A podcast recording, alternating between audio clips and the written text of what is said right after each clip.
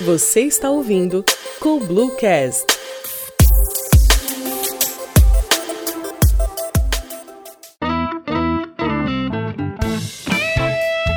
Olá pessoal, sejam bem-vindos a mais um episódio do Coblucast, nosso podcast sobre liderança e gestão.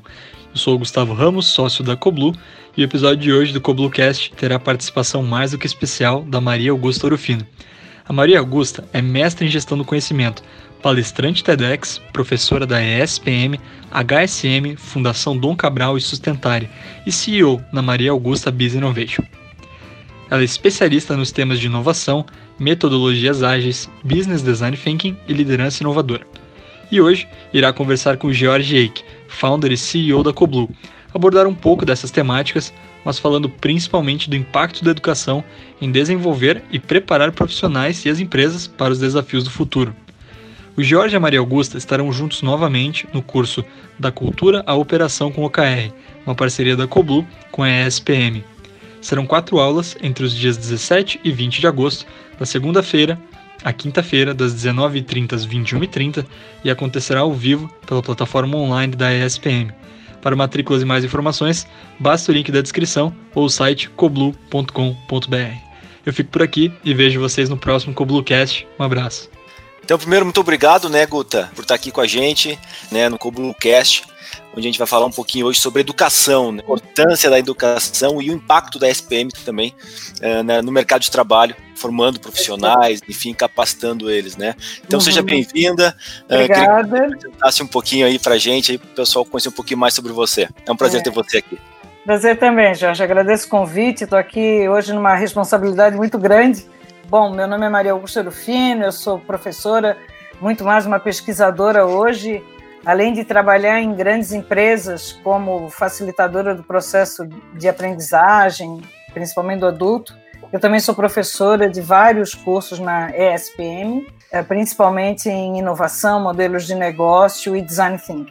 Hoje, metodologias ágeis também, alguém algumas vezes tem me chamado para isso daí enfim, estou aqui para a gente conversar, trocar experiências e ver o que, que eu posso contribuir com essas informações. Vamos lá, vai contribuir muito com certeza. Até falando sobre, sobre design thinking, né, a parte de, de metodologias ágeis, a gente hoje vende aqui na Coblu um modelo de gestão que é para mercados imprevisíveis, né? O mercado de todo mundo hoje, né? Uhum. Eu digo, nunca foi tão claro com a crise que a gente está passando agora é, que o mercado é imprevisível, né? Então que você tem que conseguir renegociar tudo muito rápido, fazer tudo, todo o processo de maneira acelerada para não perder produtividade, né? Como que, com, que o mercado de educação, assim, assim, você vê que ele se adaptou utilizando essas, essas técnicas de design thinking, metodologias ágeis, para esse novo consumidor, né? Que de repente agora ele ganhou uma hora a mais o dia dele, né? Trabalhando no home office, de deslocamento né? coisa. Há controvérsia, há controvérsia sobre isso, né? Porque. Também é. Nós temos várias, várias situações aqui. Né? Eu gosto muito de citar uma frase da, da Luísa Trajano logo no início da pandemia, que ela comentava que o pessoal dizia, ah, estamos todos no mesmo barco. Ela dizia, não, estamos todos na mesma tempestade, mas em barcos diferentes. Então, esse é o primeiro ponto, isso cai muito para a parte de educação. Muito, porque o que aconteceu foi que as escolas tiveram que se posicionar muito rapidamente. A SPM, no dia 9 de março, já tinha um caso dentro da escola e ela ali, antes de todo mundo decretar, porque normalmente o Brasil já parou lá pelo dia 17 de março, 20 de março, uns até dia 25 de março, não, dia 9 de março, nós paramos totalmente, tivemos uma semana de preparo e como professores nós tivemos que nos reposicionar, ela já, enfim, o que que ela já adotou o Zoom de cara. Eu leciono em outras escolas também que foram se posicionar 45 dias depois. E ela não, ela entrou para valer naquilo ali, nos dando todo o respaldo, todo o apoio, salas de contingência. E, e nós aprendemos. Então, ali, para mim, foi uma grande escola já. Legal. Porque nós já tínhamos todas as condições para poder chegar e falar com o nosso aluno. Ainda assim, quando começamos a, a partir do dia 17 de março, a, a ter essas conversas e começamos as aulas, a gente via que nem todos os alunos tinham as mesmas condições de acesso a uma boa banda larga, de ter um espaço em casa que pudesse trabalhar sossegado, que não fosse a sua mesa da sala ou a sua mesa da cozinha. uh, situações assim, que moram cinco num apartamento, porque todos trabalham durante o dia, todos à noite vão fazer um MBA, e, e dividem um apartamento, e de repente estamos em cinco, dividindo a mesma banda larga, que já não era boa, porque a gente já não usava muito a internet, entendeu? Se a gente levar isso para a situação de escolas públicas, então é o que a gente está vendo, que simplesmente não teve aula. Né? Não teve aula. Né? Então eu vejo assim, quando eu falo com a minha manicure, que tem um filho que ia fazer o Enem, ou eu falo com a, a, a, uma pessoa que me ajuda aqui na minha casa, com limpeza, com tudo, os filhos não estão tendo aula. Né? Então foi um ano perdido e será um ano perdido. Então, Jorge, nós temos uma diferença muito grande nesse grande. contexto de Brasil, né? Uhum. Trazendo uma condição que eu tenho uma amiga que ela tem duas netas, cujo, porque o filho dela está fazendo um curso nos Estados Unidos. Quando começou a pandemia lá, veio o assistente social da escola dentro de casa, oferecendo sinal de banda larga e com dois notebooks para cada criança. Então, essa é a diferença, é assim, é o, é o contexto que eu te mostro em, em termos de Brasil. Eu vi muitos depois, no, no dia a dia, pessoas na mesinha do escritório do filho, onde ele fazia o dever de casa, porque ele não tinha uma condição em casa para trabalhar, né? Então, realmente, nos traz uma nova condição e aí dá para a gente desenrolar um monte de assunto do que tem se visto, né? Sim, é, a gente fala muito aqui na, na, na Cobu sobre produtividade, né? A gente trabalha com performance e uma das coisas que a gente briga muito, assim, tentando desenvolver é realmente a produtividade uh, nacional, né, das, das pessoas, uhum. né. E claro que a gente tem dois, dois, uh, dois pilares muito fortes que impactam na diferença entre a produção uh, nacional e a produção americana, que nem você falou. Uma delas é a infraestrutura, é. a outra é a educação básica. Como é que, como é que você vê, assim, em termos de, de, de futuro, esses dois, teoricamente, dois universos dentro do Brasil, assim, né? Duas situações bem diferentes, dois barcos bem diferentes para esse modelo de educação, né? Um que, claro, consegue se adaptar, né? Consegue, tipo, eu consegui, por exemplo, fazer um escritório aqui em casa para mim poder trabalhar, que não tinha, então eu consegui fazer ali um cantinho ali para poder botar minhas coisas. E o outro que não conseguiu, né? A tecnologia vem para baratear as coisas, né? Tipo, a cada seis meses ela, é, ela, é, ela é mais potente e mais barata, mas ainda existe esse, esse gap muito grande, né? Entre o que, o que tem lá na ponta e o que as pessoas realmente recebem, né? Uhum. Como é que você vê assim que a gente poderia ajudar, na verdade, quem potencializar quem já tem acesso uhum. e ajudar quem não tem esse acesso, na verdade, com para que ele consiga se desenvolver e não ficar para trás? Eu mudaria o termo produtividade, mas seria resultado. Então a é, gente é. entrega resultado por uma questão que eu saio de um conceito que estava muito ligado à hora Uhum. Né, de, de eu, ou melhor, de eu estar ligado ah. a um conceito do que eu trabalho, que eu. E isso foi muito exigido, Jorge. Sim. Que as pessoas não iam para o computador, que as pessoas não estavam presentes. Teve empresa que botou controle facial, toque Nossa. de mão no computador, para poder medir a produtividade. Ora, a é, situação mas... mudou. Você hoje está com um filho que chora, com a criança que caiu do sofá, com, com o gato que eu vi literalmente. Eu não tenho bicho nenhum na minha casa, mas eu estava fazendo uma live o, o, gato cai em cima do computador do sujeito, sai do ar, o palestrante. Sim. Porque o gato estava tava na dele. O Sim. cara tá na dele. Não tá sabendo que o cara estava fazendo live, né? A gente começa a trabalhar uma visão de resultado e Isso por aí. entrega efetiva. Então, eu, e aí o OKR tem muito a ver, né? Que, você, que Coblu é sinônimo disso, onde eu vou, eu vou definir as entregas independente da hora que eu vou fazer. Por quê? Porque a gente já vê isso em, outras, em outros países, já acontecer.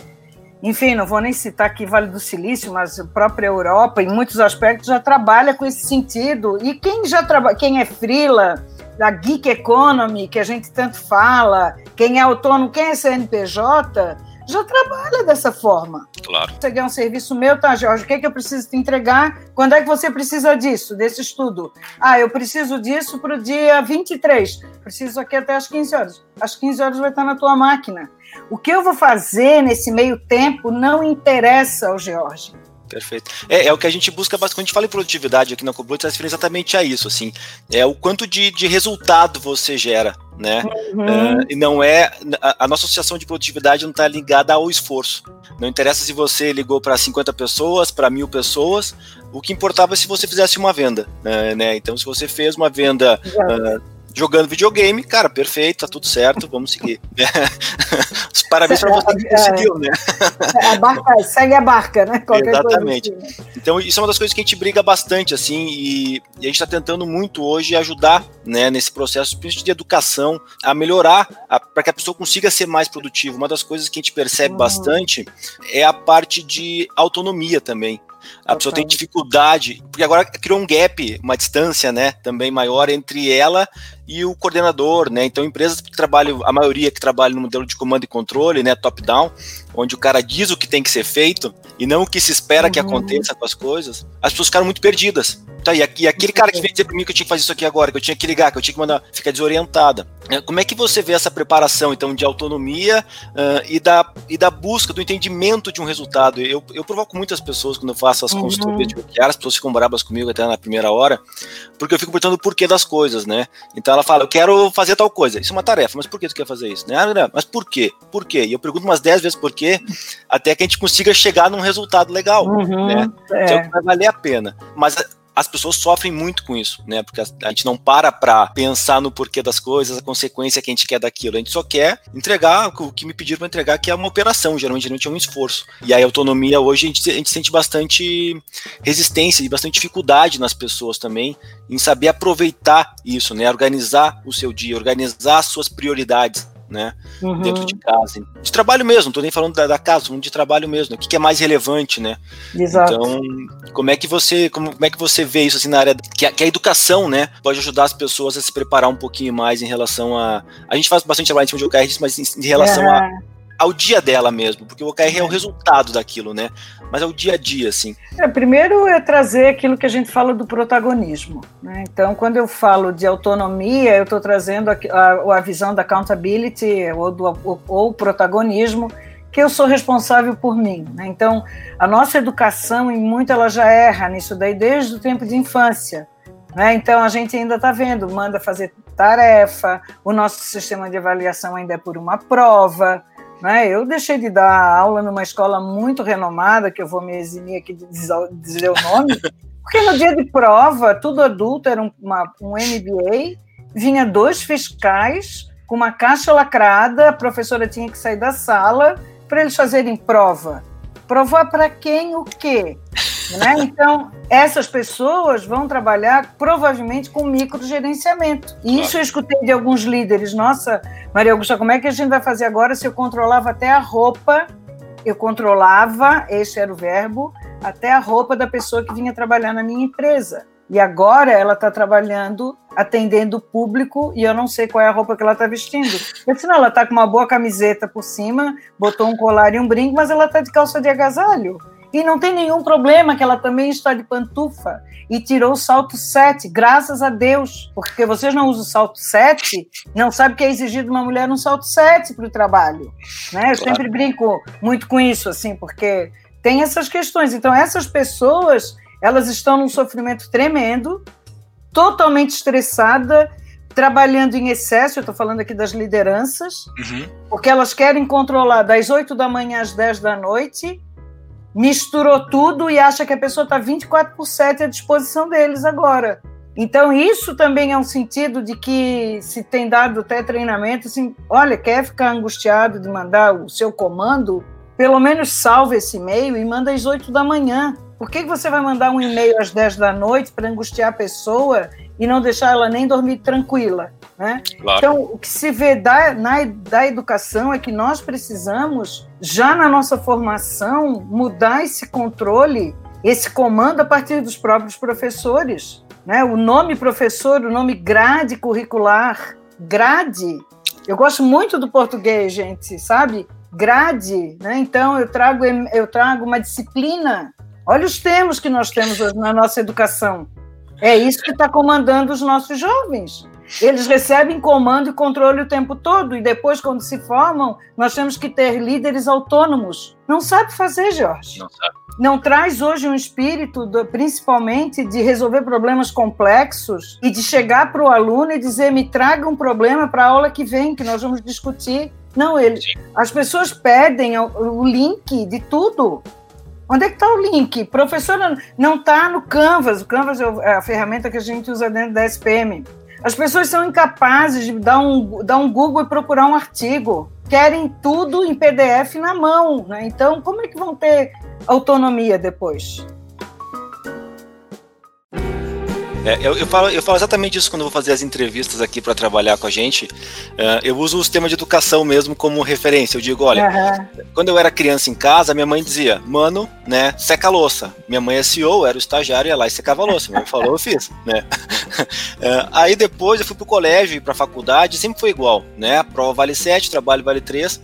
A professora já dizia que o, o, trabalho tinha que ser do livro A, B e C, né, tem que ter capa, desenvolvimento, conclusão, né, toda, toda uhum. 20 páginas, né e a prova você ter as questões caindo no capítulo 1, 2 e 3 do livro tal. Eu só tinha que seguir aquilo, só decorar, né? E a pessoa, quando vem trabalhar conosco, eu pergunto para ela assim: eu digo, tá, nosso propósito é esse.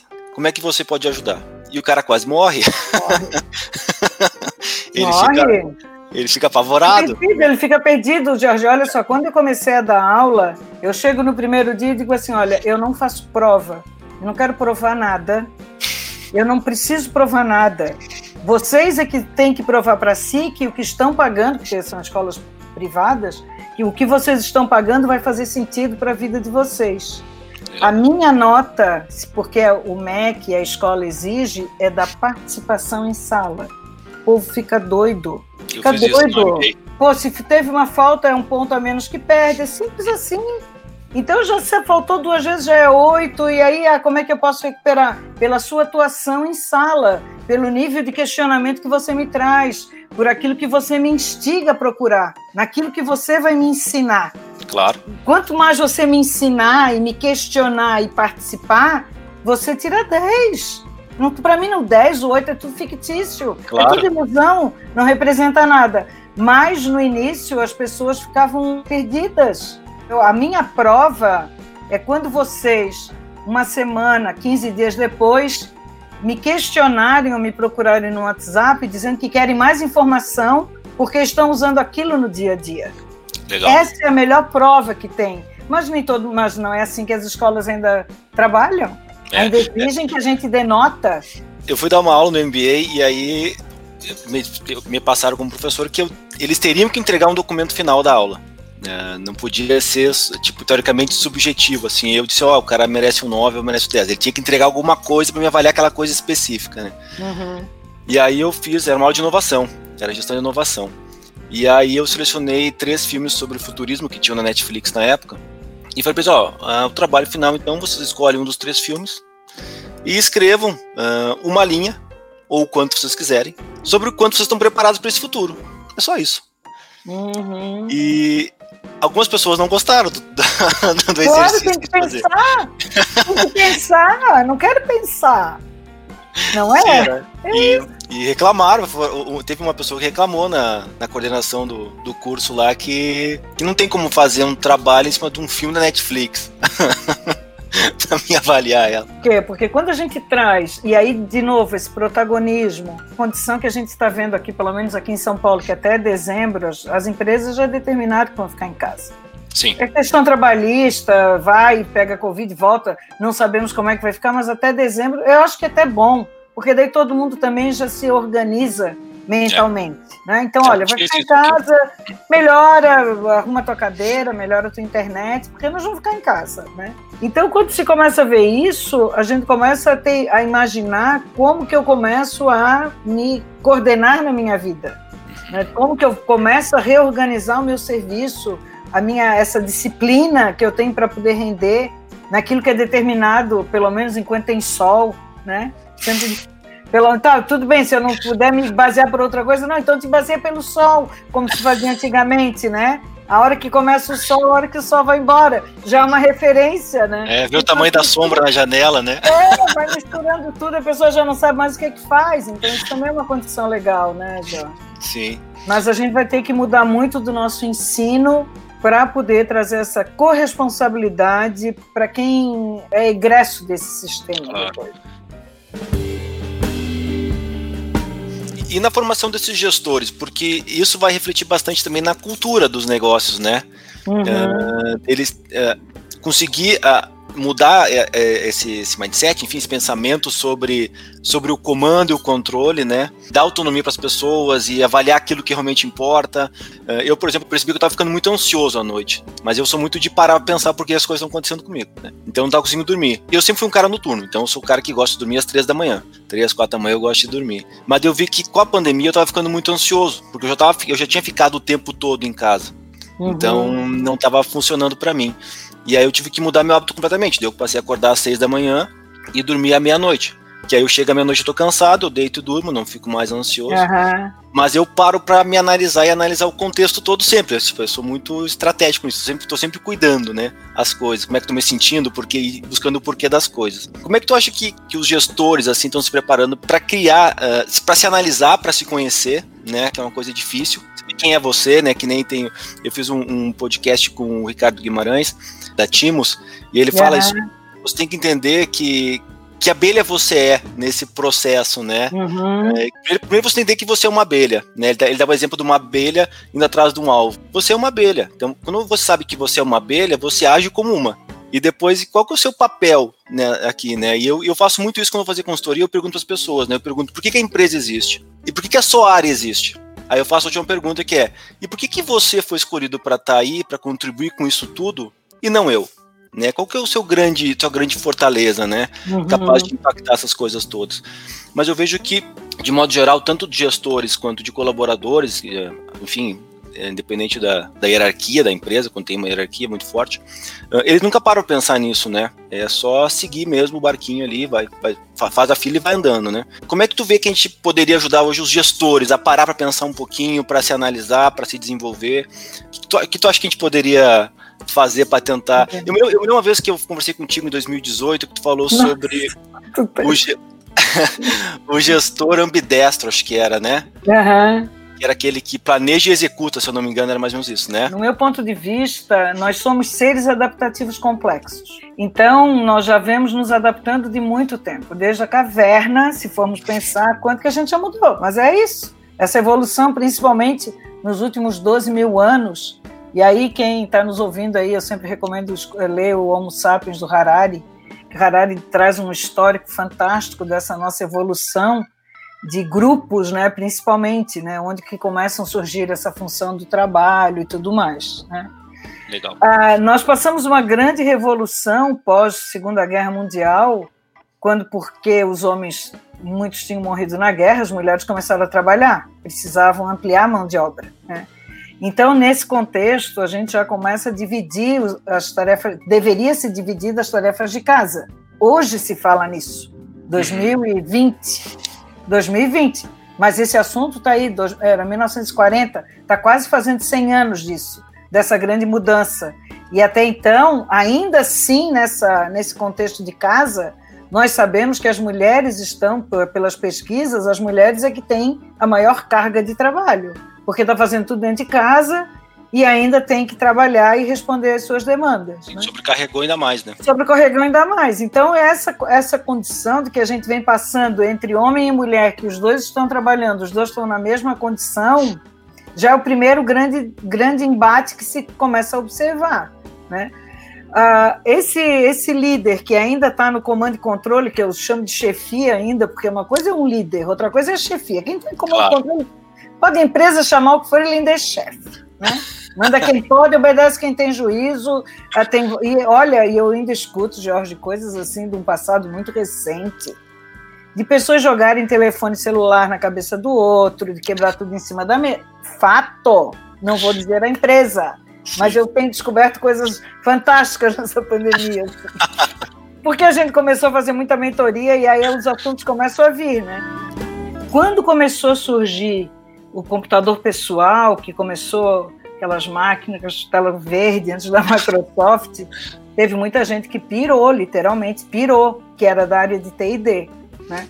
Isso nós começamos a ver também agora, onde deixamos de ter uma área de pesquisa e de desenvolvimento exclusiva para começar a permear a inovação para toda a empresa, exigindo desse líder que cuida tanto do analítico quanto da inovação. Então, isso também. E aí, quando eu falo de inovação, esse líder tem tanto que ter os relatórios as planilhas e, o, e, e, principalmente o data science hoje, que se pede pela inteligência artificial, como ele também vai ter que ter a equipe criativa, que vai pensar em novas soluções, que não tem hora para trabalhar, porque eu não posso entrar numa sala e dizer em nove agora. Eu não sei que horas é. que eu vou ter um insight, né? Tem dez minutos para entregar uma coisa de valor. É, como que eu vou fazer? Não, e às vezes requer pesquisa, tem que ir para campo, né? E com essa condição de pandemia, de não poder ir para a rua, de não ver as pessoas no seu habitat natural, então também tem dificultado muito isso, né? Claro. Então não é simples, porque por isso é divertido, por isso é desafiante, porque se fosse simples já estava resolvido. resolvido né? Em termos de oportunidade, assim, o que, que você enxerga de oportunidade agora que a crise, né, trouxe pra gente, assim, como aluno ou como uhum. profissional mesmo, assim, que seria legal a gente tá, tentar enxergar essas coisas, porque a oportunidade só enxerga, só enxerga se estiver pronto para ver aquilo, né? É. Então, o que, que, a gente pode tentar provocar as pessoas? Gente, um o que a gente tem visto, assim, um termo novo que surgiu, não sei qual é a data dele, mas que eu comecei a ver agora, que chama eutagogia, que é o protagonismo do ensino, né? Onde nós somos responsáveis pelo nosso aprendizado. Então, eu não vejo ainda as estruturas de escola preparadas para isso, porque e muito dependem de um MEC que vai regulamentar, que vai regularizar, que vai, enfim, controlar muitas situações. Mas para o profissional que estiver nos escutando, com certeza o autodesenvolvimento e o autoaprendizagem ficou uma coisa muito fácil. Então, hoje, eu olhar minha profissão, me reposicionar e buscar hoje na internet assuntos das quais eu possa desenvolver e aprender está muito fácil, muito fácil. Né? Então, o que eu vejo e que eu digo é o seguinte: se o que você está fazendo não lhe agrada, né? Onde é que você se pega cantando sem mais nem porquê? Eu sempre digo: se isso não está agradável, se está num ambiente que é tóxico, e a gente viu que que os ambientes tóxicos emergiram muito forte também nessa pandemia. Os ambientes de trabalho, onde tinha muita. Olha, Jorge, nós já tínhamos um contingente de pesquisa que 25% da população ativa brasileira que trabalhava estava de licença médica. Eu não sei se os dados hoje. O burnout já estava entra em 2021 como uma doença ocupacional e não temos índices dos suicídios decorrentes de, de depressão no trabalho. Enfim, são dados que não são muito revelados, assim, até por uma questão de segurança. Mas então a nossa, a nossa força de trabalho já vinha doente. Ela uhum. já está doente. Com essa pandemia, em muitos casos, acelerou. Como é que eu vou poder dar um resultado trazer um, uma, uma, produtividade para uma organização se eu já estou insatisfeito, se eu já estou doente, se eu já estou estafado, ou se eu estou em excesso e agora eu estou trabalhando 24 por 7. Como eu digo que muita gente está claro. trabalhando 24 por 7. Eu estou trabalhando 24 por 7 com 6 horas de para dormir, que me libera. Uhum. que o meu tempo permite. Mas é isso, é sábado, é domingo, já misturou tudo que eu estou em casa mesmo. O que, é que eu vou fazer? Ver televisão? Maratonar, não gosto disso, prefiro pegar um livro. Olha, se eu estou pegando um livro, já estou pensando no próximo curso que eu vou fazer. Então, então entender que nós já vínhamos, nós já estávamos doentes. Né? Então, uhum. isso é um, é um ponto que nós precisamos mudar essa, essa figura dessa liderança. Por que, que estávamos doentes? E aí, muito que aconteceu, não sei, na tua experiência, no que passou, muita gente queria, como é que eu vou controlar as pessoas que não aparecem na reunião que não estão entregando e que dão sempre uma desculpa. Eu digo para essa pessoa, disse, olha, essa pessoa já vinha te enrolando. Ela já fazia isso no trabalho, só que ela era mestre. Claro. Então são pontos assim que nós vamos ter que nos rever e aí acho que para Coblu vai ter um desafio bem grande que algumas métricas nós vamos ter que rever enquanto resultado, né? Porque claro. muda, né? Principalmente se tem empresas que estão dizendo que vão trabalhar nesse modelo híbrido. Quem quiser ficar em casa, porque tem gente que quer sair de casa, tem outros que querem ficar em casa, né? Então, como que eu vou conciliar esses dois contingentes? Aí é um desafio grande aí para, porque quando o OKR foi, foi construído não tinha essa condição, né? É, a, gente tem um, um, trabalho assim, a gente na Cubu, como a gente tem dois escritórios, a gente sempre foi dividido metade de São Paulo, metade de Santa Catarina, né? Uhum. Então, tipo, a gente não sofreu muito com a distância, porque o QR sempre foi o que importava pra gente na segunda-feira, né? A reuniãozinha de check-in, uhum. pra falar o que tava funcionando, o que não tava funcionando, né? Fazer os alinhamentos, né? Então, o, o Keller ajuda bastante nesse, nesse processo de comunicação daquilo que importa. Eu, o que eu sinto uma dor muito grande, é, falando com as pessoas, é a falta da autorreflexão mesmo. Uhum. É, de, é de parar uh, um dia que seja para se olhar, sabe? Se enxergar, tipo assim, mas por que, que eu faço isso, né? O que, que eu espero que aconteça, sabe? Uhum. Uh, eu sinto muita falta dessa autorreflexão da, das pessoas. É que eu gosto muito de fazer isso, né? É. De entender o porquê que, porquê alguma coisa está me incomodando. O pessoal criou um verbo dentro da Coblu que é georgiar, né? É, é por quê, por quê, porque é buscar é a cinco, causa raiz das coisas. Os cinco porquês do Jorge, né? É exatamente isso, é a ferramenta mas sabe, que eu mais Mas sabe o que, que acontece, Jorge? As pessoas não sabem o seu propósito. Pois é. Não sabem o propósito, elas trabalham em troca de um pagamento para pagar boleto. Eu falo isso muito, tem muita gente que hoje corre atrás. É, eu digo que se pudesse imaginar, vem um monte de boleto atrás, assim. Então ela está fazendo aquilo ali porque ela tem boleto para pagar. É a necessidade, né? A é. necessidade, ela não consegue, ela não é feliz naquilo que ela faz, mas ela suporta aquilo ali porque pelo menos paga minhas contas. Quem já não escutou isso, gente? Claro, claro. Então eu estou fazendo um curso, isso, imagina, né? Eu tenho o contato que eu tenho com essa meninada aí. Por que está fazendo curso? Por que está investindo esse recurso? Né? Por que vou escolher esse curso? Ah, porque ele tem uma boa avaliação e me disseram que daí eu posso ter um aumento salarial. Mas, gente, vai ficar dois anos fazendo um curso porque vai ter um aumento salarial. Então, novamente, tudo que eu faço em função de ter uma remuneração que vai me dar um ganho fictício, mas que eu acabo gastando em outro. Né? Então, claro. o que é a satisfação do ser? Né? Como que você se identifica sem o sobrenome da sua empresa ou sem a sua profissão junto? Claro. O que, que você é? Né? Como que você traz essa integridade? Então, ah, nós fomos educados, e daí vem de novo né, a nossa matriz educacional, Gente, eu vi esses dias um depoimento de uma menina no programa do Claude, na GNT, que o tio tinha desafiado a menina, que era, por assim, engenheira, ela queria ser chefe de cozinha. 12 anos, eu quero, eu quero mostrar que isso daí me dá realização e que eu quero ser chefe. Mas quem é que não gosta de uma boa comida? Claro. Quem é, como que esse engenheiro não vai num bom restaurante e não valoriza? Então, são, são questões das quais essa sociedade voltada para o industrial, nós temos que trazer essa mudança. E, e, eu acho que, que trazer isso dentro das organizações, o que é que te satisfaz, em que momento você está bem. Eu sempre comento, né? Qual é o ponto na tua vida que tu entra em Kairos? Que você não vê o tempo passar. Ora, quando você está trabalhando, que não vê o tempo passar, é porque você entrou em Kairos, na dimensão que os gregos diziam que era pura satisfação do trabalho. Né? Então, essa é a realização que a gente tem que buscar. Se você está o tempo todo no Cronos, controlando seu horário, é porque você não está na dimensão que te dá Sim. satisfação. Né? É uma mudança que começa lá da criança, de não dizer, ah, isso vai dar dinheiro, não vai dar dinheiro. O que, é que dá dinheiro ou não dá dinheiro? O que, que é isso daí? Isso é uma consequência. Isso. Né? Então, por isso, isso que muita gente hoje trabalha em função de um aumento salarial, de fazer um curso que vai ter um aumento salarial, porque porque foi educada a uma sociedade muito consumista, e aí o papo envereda até por um é. outro caminho, mas é mais ou menos isso, né? A, a minha vida teve uma mudança grande, foi quando vim morar em Santa Catarina, foi exatamente quando eu cheguei nessa conclusão aí.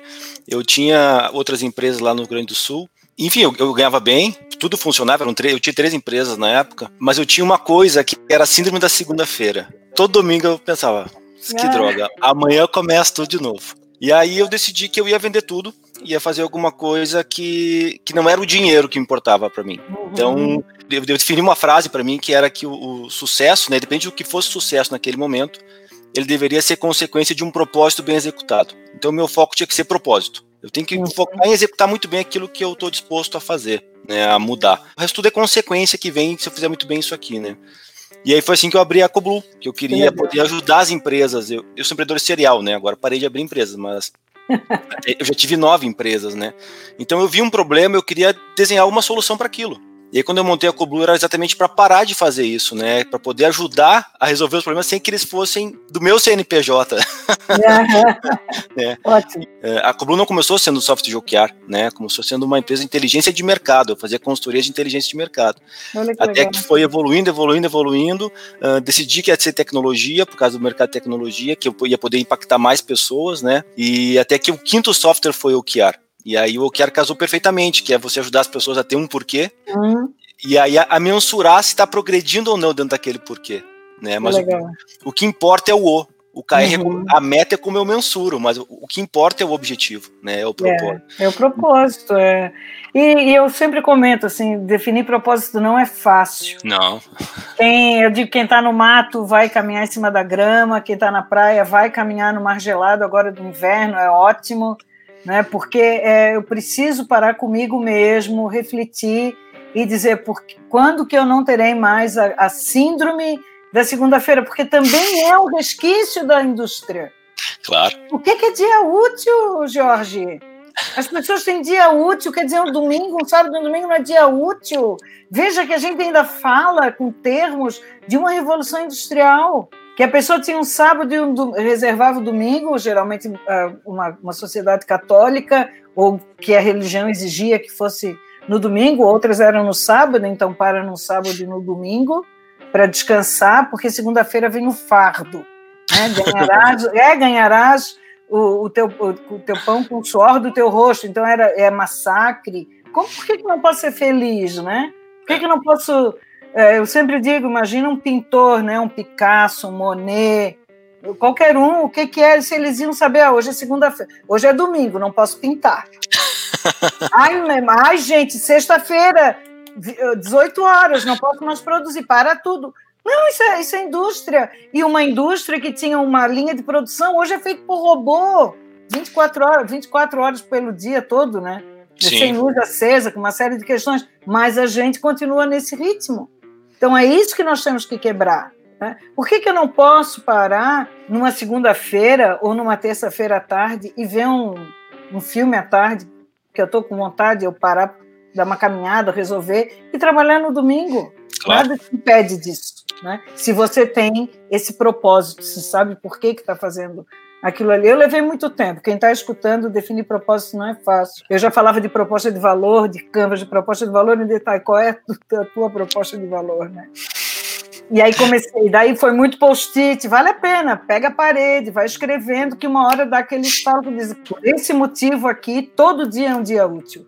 Tudo está agregando, né? Eu vou ver até uma série, um Chef's Table da vida, às vezes eu paro insight para palestra, paro, quem é o nome do fulano? Como é que escreve o nome dessa japonesa aqui que eu quero citar depois? É assim, porque para mim é tudo inspiração, né? Claro. eu acho legal. Lindo, assim, legal, né? Hum. Tá, tudo me inspira. Eu posso estar tá vendo. Para aí, para aí que eu tenho que anotar, porque esse negócio aqui tá bom, essa frase aqui tá boa para citar. É que legal. É que eu vejo que as pessoas, quando acham que o propósito vai ser construído, tem que ser uma coisa muito grande, né? Que ela vai é. dali com uma ideia, um negócio monstruoso, assim.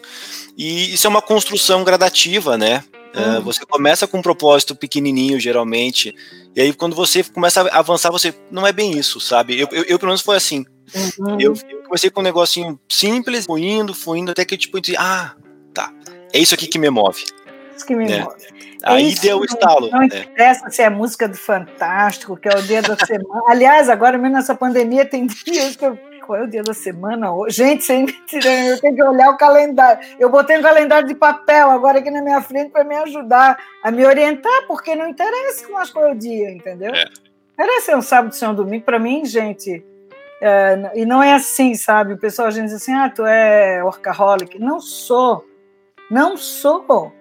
Eu faço, para mim, é descobrir uma coisa nova, uma nova abordagem, ver como é que eu posso repassar um conhecimento, como é que eu posso traduzir uma linguagem que é mais complicada para uma coisa mais simples. Para mim é uma descoberta tão grande, tão relevante isso, né? Que, pra, que eu vejo que é isso que claro. me move, né? Que legal. Então, até sente falta, né, dessa, dessa energia, né, de sentir que tá, tá progredindo, porque a gente busca muito progresso, né, dentro dessas é. coisas assim, né. Que legal. Só queria pedir para ti um, uh, uma última dica pro pessoal, assim, algum, algum livro, alguma coisa que tu recomendaria para eles, eles lerem ou para eles assistirem, enfim. E, mas antes eu queria agradecer, uh, foi muito legal o papo contigo, uh, assim como da outra vez que a gente conversou, uh, marcou bastante para mim, mudou bastante coisa, como, como eu enxergo, né, principalmente a parte de educação, né, que legal que a gente está com um propósito juntos, assim, de, de, tentar ajudar as pessoas a encontrar os seus porquês, né. É, feliz de estar esse reencontro aqui contigo, né, ah, eu acho que nesse momento eu recomendaria 21 lições para o século XXI do Yuval Harari. Ele também tem um Roda Viva que foi muito legal quando ele esteve no Brasil em novembro, está muito atual, o que ele falava é o que a gente está passando hoje, nos dá um pouco de compreensão e maturidade para a gente encarar o que vem pela frente e mudar nossa forma de agir para uma ação mais sustentável enquanto planeta. Então eu tenho alertado muito o quão sustentável tem sido a tua vida, com quão pouco a gente tem se virado nessa quarentena. Eu, todo mundo que eu falo tem usado só dois sapatos, uh, é uma pantufa e duas calças, está todo mundo muito bem. Então, a, a, a, por que, que a gente precisa exaurir tanto esse planeta que nos acolhe? Né? Eu estou muito sensível a essa questão hoje desse ambiente, dessa terra que nos acolhe, né? A nossa nave é quem nos, é quem segura a gente, e a gente, claro. a gente saturou um pouco demais essa nossa base, né? Então a gente tem que deixar a turma respirar um pouco para poder melhorar isso daí. É ah, isso. que legal. Muito obrigado, obrigado a todos que, que estão nos escutando aí. Grande abraço, fique, fica bem. Gratidão, abraço. querido. Um abraço tchau, tchau. grande. Tchau.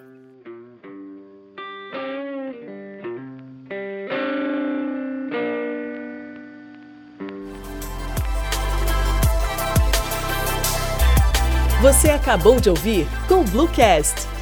Acesse www.colblue.com.br.